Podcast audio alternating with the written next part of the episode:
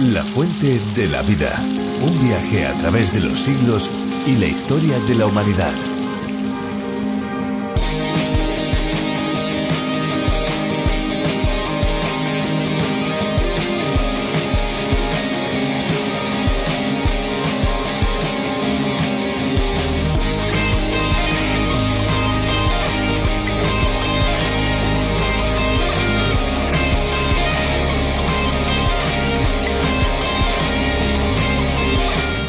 Existe un nuevo masaje para las embarazadas. Es el masaje musical subacuático, una experiencia sensorial muy gratificante que predispone el cuerpo al descanso y que podría compararse al estado de presueño que aparece al llegar a la cama. No obstante, esta experiencia sensorial va mucho más lejos, ya que establece una conexión especial con la vida prenatal, pues durante los nueve meses de gestación vivimos en un universo subacuático sonoro, el líquido amniótico.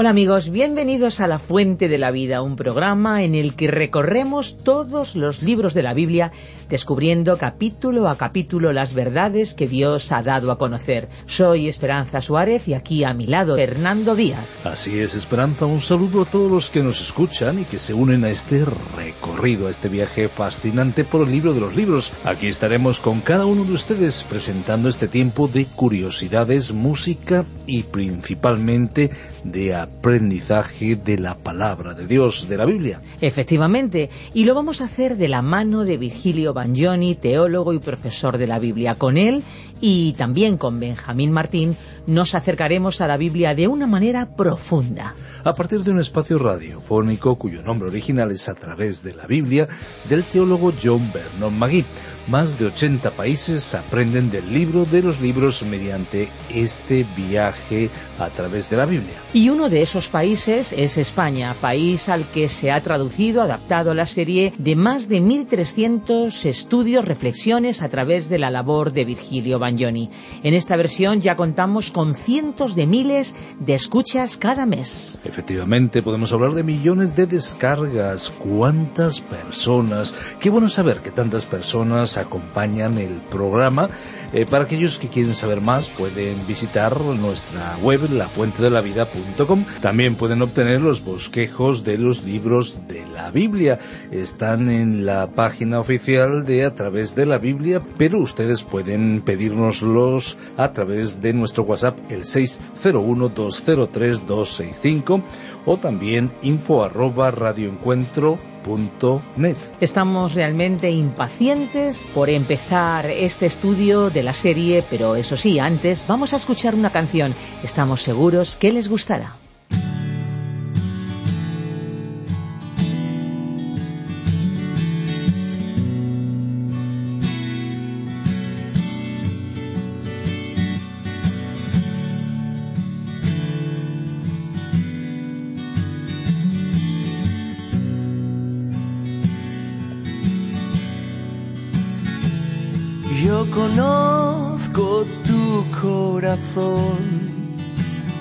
Sé cómo eras y lo que podía ser. Entre el ruido y la desidia, entre tus sueños y el placer, te vi perder el tiempo. Engordar malgastar todos tus bienes y revolcarte cada noche en la oscuridad. Y yo seguía sangrando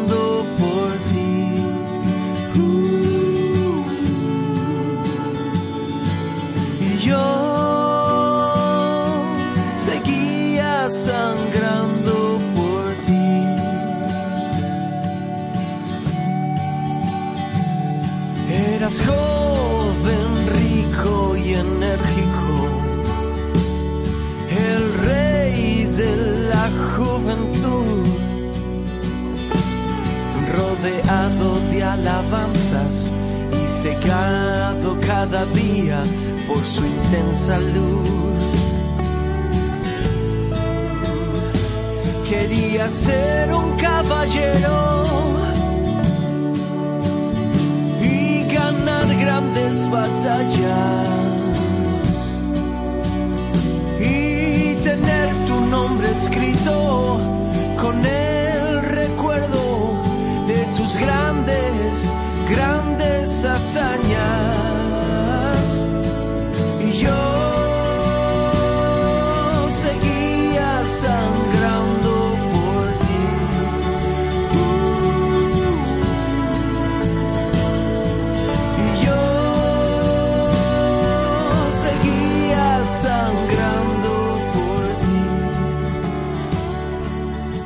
Algunos dicen que recordar es vivir.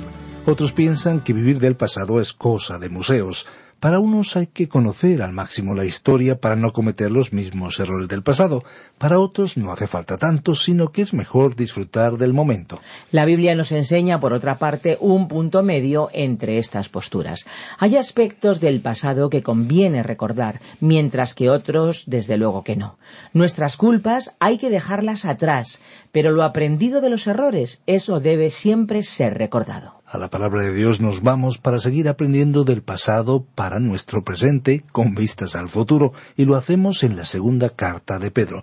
¿Nos acompañan? Nos vamos al primer capítulo y seguimos reflexionando juntos. Les recordamos nuestra vía de comunicación más inmediata, el WhatsApp 601 20 32 65 con el prefijo más 34 desde fuera de España. Cuéntenos desde dónde nos escucha, desde cuándo, por qué emisora, por qué plataforma digital. 601 20 32 65.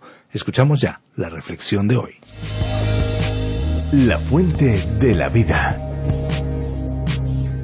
Nuestro estudio bíblico de hoy se encuentra en la segunda carta de Pedro, capítulo 1, desde el versículo 7 hasta el 14. Continuamos hoy nuestro estudio en la segunda epístola del apóstol Pedro. Nos encontramos en el primer capítulo de esta carta y hoy finalizaremos la primera sección del mismo titulada La suma de las virtudes cristianas proporciona seguridad. Ahora el versículo siete de este primer capítulo de la segunda epístola del apóstol Pedro dice A la piedad afecto fraternal y al afecto fraternal amor.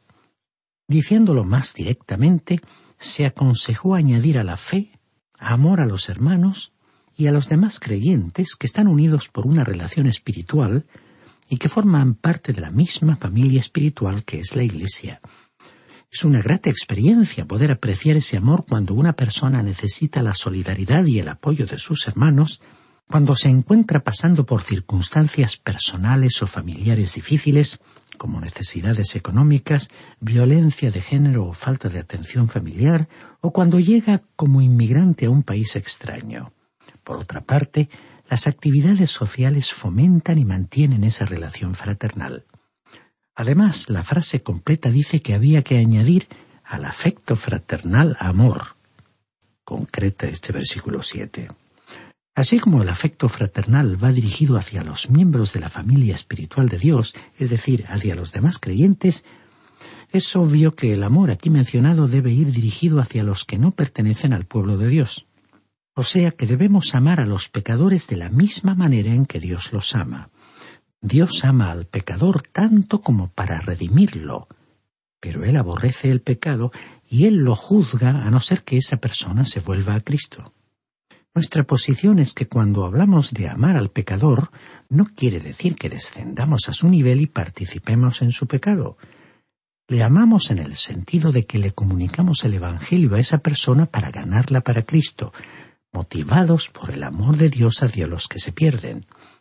Ahora el versículo ocho de este primer capítulo de la segunda epístola del apóstol Pedro dice Si tenéis estas cosas y abundan en vosotros, no os dejarán estar ociosos ni sin fruto en cuanto al conocimiento de nuestro Señor Jesucristo. Al hablar de estas cualidades que tenían que abundar, Pedro no estaba hablando aquí de factores externos de una religión, no estaba refiriéndose a rituales o liturgia de esa religión, estaba hablando de aquello que tiene que estar dentro del creyente. O sea que no estaba hablando de una religiosidad externa. dijo que la razón por la cual hemos escapado a la corrupción del sistema de valores del mundo es que participamos de la naturaleza divina. La corrupción se encuentra dentro del corazón humano. Más adelante él iba a decir que los incrédulos, es decir, los apóstatas, intentan escapar de las contaminaciones del mundo pasando por ciertas ceremonias o por asumir un comportamiento religioso. Sin embargo, sus corazones no han sido cambiados. Cuando el apóstol dijo, si tenéis estas cosas, ¿a qué se refería? Bueno, a las cualidades que él había mencionado en los versículos anteriores. Fe, valor, conocimiento, dominio propio, paciencia, piedad, amor a los hermanos y amor hacia los no creyentes. Todas estas cualidades tienen que ser una realidad dentro de nosotros. Y además destacó que estas cualidades tenían que estar presentes en abundancia. Y continuó diciendo el escritor, no os dejarán estar ociosos ni sin fruto. Estas cualidades mencionadas están relacionadas con lo que llamamos el fruto del Espíritu Santo. No podemos producir el fruto del Espíritu, figurativamente hablando, permaneciendo sentados fuera del terreno de juego. Mientras es cierto que el fruto del Espíritu es en realidad la obra, la acción del Espíritu, es decir, que no lo podemos producir por nosotros mismos, tenemos que entregarnos y rendirnos ante Él, entregándole nuestros cuerpos de forma definitiva y después extraer de la vid del Señor Jesucristo, ya que somos los pámpanos, el fruto del Espíritu. Nuevamente recordamos las cualidades o el fruto, que es fe, valor, conocimiento, dominio propio, paciencia, piedad, amor a los hermanos y por los que no son salvos. Él no quiere que seamos estériles. Cuando el apóstol dijo sin fruto, se estaba refiriendo a aquello que es objetivo. Cuando habló de estar ociosos o estériles, señalaba aquello que es subjetivo, que es interno. Usted a veces se habrá encontrado con creyentes que se parecen a un metal que resuena o a un platillo que retiñe, o que suenan como cuando uno golpea un barril vacío. Son estériles en todo lo relacionado con el fruto del Espíritu. En contraste con este estado, nosotros como creyentes no debemos permanecer sin dar fruto. Nuestras vidas deben caracterizarse por el fruto del Espíritu del cual el apóstol Pedro estuvo escribiendo. Estimado oyente, ¿influencia su vida a otras personas? ¿Está usted ayudando a que la palabra de Dios llegue a gente que la necesita? Continuemos leyendo el versículo nueve de este primer capítulo de la segunda carta del apóstol Pedro. Pero el que no tiene estas cosas es muy corto de vista, está ciego, habiendo olvidado la purificación de sus antiguos pecados. Él iba a tocar un tema de suma importancia para nosotros, y es la esterilidad que se ve en la vida espiritual de muchos que hoy profesan ser cristianos y son miembros de alguna iglesia. Esa falta de entusiasmo terminará por hacerles sentir inseguros, por hacerles dudar sobre si alguna vez realmente habrán sido salvos. En este sentido, el apóstol Pablo les dio el siguiente consejo en su segunda epístola a los Corintios, capítulo 13, versículo 5. Examinaos a vosotros mismos para ver si estáis en la fe. Probaos a vosotros mismos. ¿O no os conocéis a vosotros mismos? ¿No sabéis que Jesucristo está en vosotros? A menos que estéis reprobados. Esta fue una declaración muy fuerte, Usted debe examinarse a sí mismo para ver si está en la fe o no lo está. Si usted tiene la idea de que puede vivir una vida descuidada, negligente y aún así ser un creyente, está equivocado. Hace algún tiempo alguien lo expresó de la siguiente manera.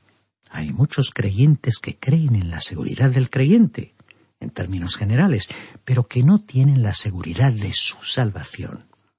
Estimado oyente, la seguridad del creyente es una creencia objetiva, la seguridad de la salvación es subjetiva, personal.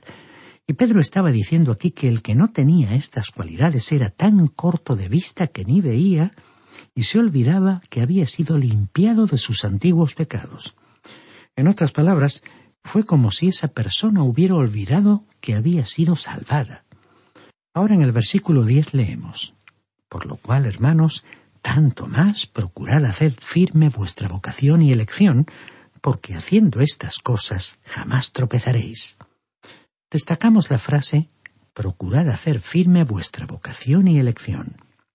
Lo que él estaba diciendo aquí es que debía hacerse más firme, o sea, la seguridad del creyente es objetiva, es algo que no puede ser alterado, pero la seguridad de su salvación personal puede ser perturbada por la vida que usted viva.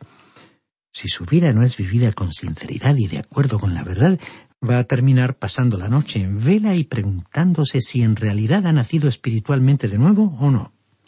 Aunque es cierto que Cristo ha hecho todo lo posible y necesario para salvarlo y mantenerlo salvo, el que su vida cristiana sea significativa es algo de lo cual usted tiene que ocuparse. Un marido que ha permanecido casado por largo tiempo nunca permanecerá en vela durante la noche preguntándose si está casado o no.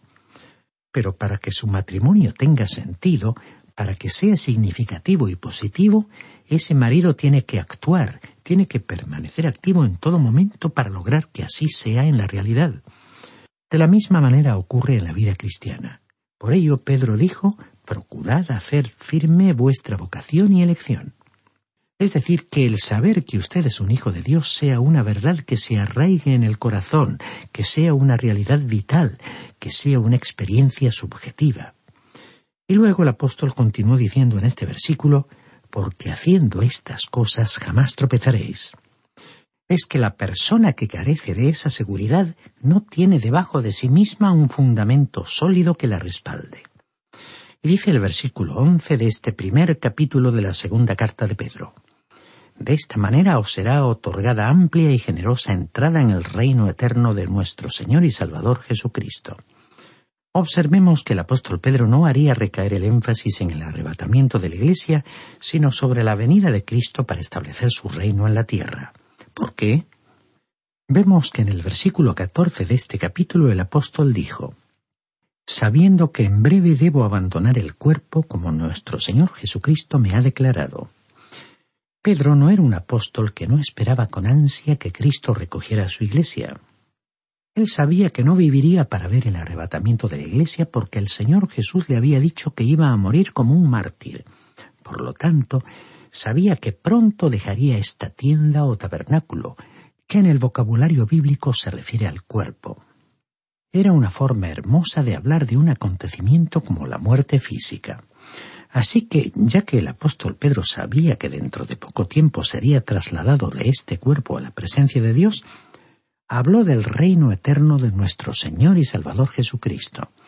O sea que en el tiempo de su vida Cristo no vendría a recoger a su iglesia. Dice el versículo doce de este primer capítulo. Por esto yo no dejaré de recordaros siempre estas cosas, aunque vosotros las sepáis y estéis confirmados en la verdad presente Sabiendo el apóstol que no estaría con los creyentes por mucho tiempo, se sintió impulsado a estimularlos para que crecieran y se desarrollaran en la gracia, para que no se dejaran dominar por un estado de senilidad espiritual. Hay cristianos hoy, y seguramente todos los habremos visto, que son en realidad seniles, es decir, que espiritualmente muestran en su vida señales parecidas a las de la decadencia física, propias de una edad muy avanzada. En un sentido figurativo, andan como tambaleándose y no parecen gozar de todas sus facultades espirituales.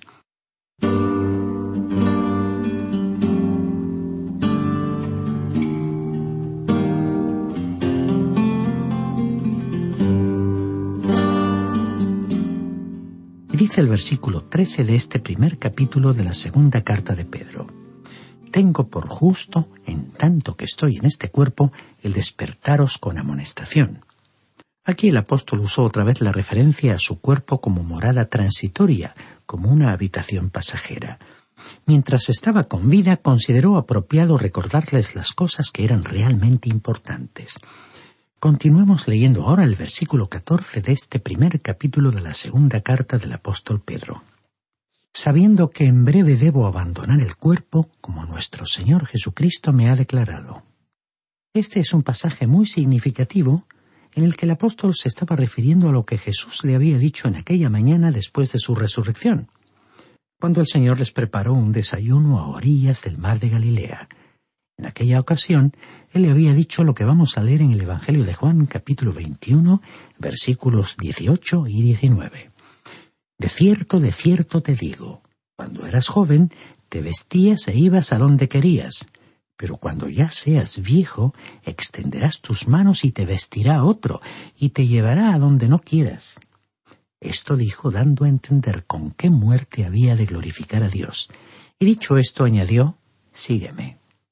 Este pasaje de la segunda carta de Pedro ha sido una de las secciones más importantes de toda la palabra de Dios. Lo hemos examinado cuidadosamente para que usted pueda saber y comprender lo que el apóstol estaba diciendo aquí. Ahora recordemos que hemos estado calificando esta epístola como la canción del cisne, o sea, su carta de despedida, como si fuera una declaración pronunciada en el lecho de muerte. Cuando un hombre se ve en su lecho de muerte tiende a decir algo importante, aunque no haya dicho cosas de importancia hasta ese momento.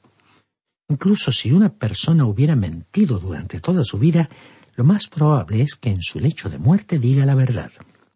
Resulta interesante comprobar que la palabra de Dios asignó alguna importancia a las declaraciones formuladas en el lecho de muerte.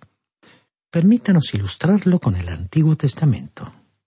El capítulo 49 del libro del Génesis registró una escena triste y dramática. El patriarca Jacob convocó a sus doce hijos para que le acompañaran alrededor de su lecho de muerte, ocasión en que pronunció una profecía dedicada a cada uno de ellos. Esas profecías se cumplieron literalmente. Pasemos a otro ejemplo. Cuando Moisés supo que no entraría en la tierra prometida, sino que moriría en el monte, en la tierra de Moab, reunió a las doce tribus de Israel alrededor de él y bendijo a cada una de ellas antes de su muerte, tal como el patriarca Jacob había hecho antes que él. Aquel discurso pronunciado en aquella ocasión ante el pueblo fue muy importante. Y continuando con otro personaje, pensamos en Josué. Cuando él era ya anciano y se sintió preparado para dejar esta vida, también reunió a las tribus de Israel y les comunicó su último mensaje. Entonces los desafió a seguir a Dios, poniéndose como ejemplo y dando testimonio de su propia vida. En aquella ocasión le dijo al pueblo lo que leemos en su libro, capítulo 24, versículo 15. Si mal os parece servir al Señor, escogeos hoy a quien sirváis si a los dioses a quienes sirvieron vuestros padres cuando estuvieron al otro lado del río, o a los dioses de los amorreos en cuya tierra habitáis. Pero yo y mi casa serviremos al Señor. Ya que recorremos la historia llegamos al rey David. Cuando él estaba a punto de morir, convocó a su hijo Salomón. No creemos que David habría elegido a Salomón como su sucesor. Seguramente habría preferido a Absalón, pero éste después de una turbulenta rebelión contra su padre, resultó muerto. Así que, como podemos leer en el primer libro de los Reyes, capítulo 2, versículo 2, David le dijo a Salomón, Yo sigo el camino de todos en la tierra.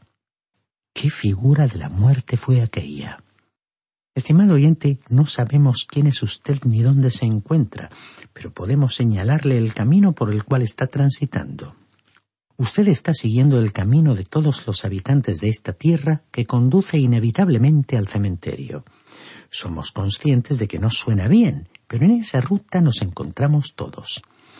Volviendo a la frase del rey David, éste le encargó a Salomón la responsabilidad de construir el templo de Dios y exhortó a todo el pueblo de Israel para que lo ayudara con estas palabras que encontramos en el primer libro de Crónicas, capítulo 29, versículo 1.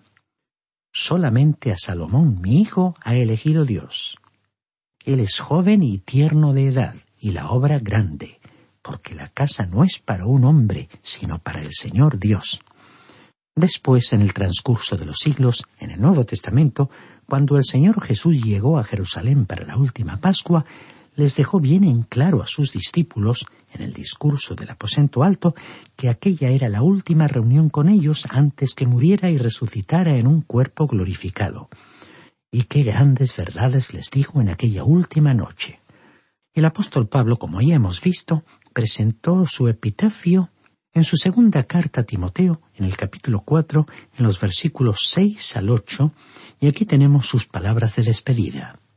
Yo ya estoy próximo a ser sacrificado. El tiempo de mi partida está cercano. He peleado la buena batalla, he acabado la carrera, he guardado la fe. Por lo demás, me está reservada la corona de justicia, la cual me dará el Señor, juez justo, en aquel día, y no solo a mí, sino también a todos los que aman su venida. Ahora, en el caso de Simón Pedro vemos que él dijo, sabiendo que en breve debo abandonar el cuerpo. Él supo que había llegado al fin de su vida en la tierra. La tradición contó que murió crucificado en el año 64 durante la persecución del emperador Nerón. Cuando el apóstol Pedro dijo que dentro de poco tenía que abandonar el cuerpo, en el idioma original dijo literalmente el tabernáculo. Y la palabra griega usada fue eskenoma, que significa una tienda o morada. Tanto Pedro como Pablo usaron este término para referirse al cuerpo. El apóstol Pablo escribió en su segunda carta a los Corintios capítulo 5 versículo 1. Sabemos que si nuestra morada terrestre, este tabernáculo, se deshace, tenemos de Dios un edificio, una casa no hecha por manos, eterna, en los cielos. Una tienda es un elemento poco sólido, endeble, como nuestro propio cuerpo. Cuando morimos, este cuerpo descansa en el polvo de la tierra. Así que, una vez puesto a descansar, vuelve al polvo de la tierra. La palabra griega usada en la Biblia para descansar significa acostarse. En el griego clásico también significa ir a la cama. El apóstol Pablo también dijo en la citada segunda carta a los Corintios capítulo 5 y en el versículo 8 pero estamos confiados y más aún queremos estar ausentes del cuerpo y presentes al Señor. Así que esta fue la forma en la cual los apóstoles Pedro y Pablo hablaron de la muerte. Esta tienda pequeña y frágil es colocada en la tumba. Va a descansar, pero el alma nunca muere. Y por supuesto, como no muere, no tendrá que ser resucitada. La palabra resurrección, traducida del término griego anastasis, que significa ponerse en pie, obviamente se refiere al cuerpo. Estimado oyente, por hoy debemos terminar. Confiamos contar con su compañía en nuestro próximo encuentro y le sugerimos que para facilitar su comprensión de todo este pasaje bíblico, lea los versículos restantes hasta finalizar este primer capítulo de la segunda carta del apóstol Pedro.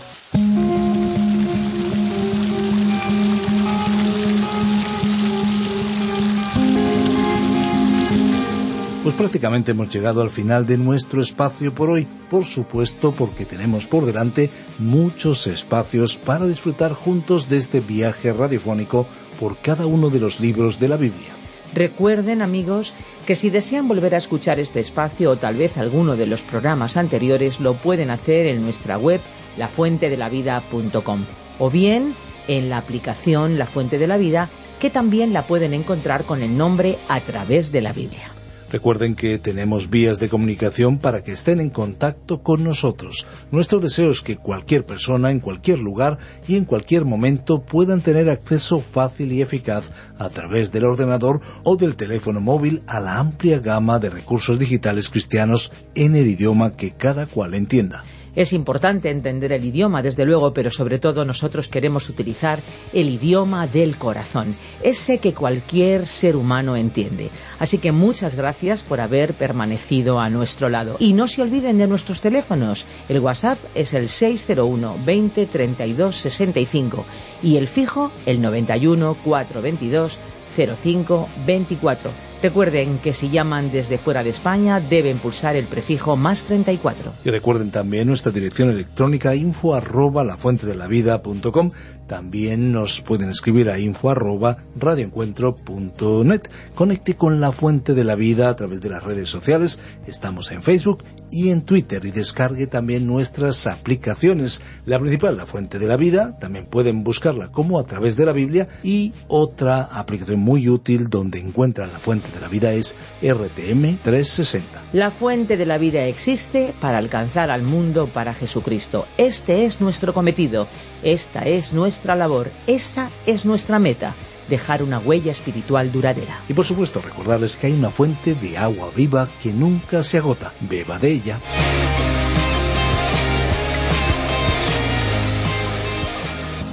Este ha sido un programa de Radio Transmundial producido por Radio Encuentro, Radio Cadena de Vida.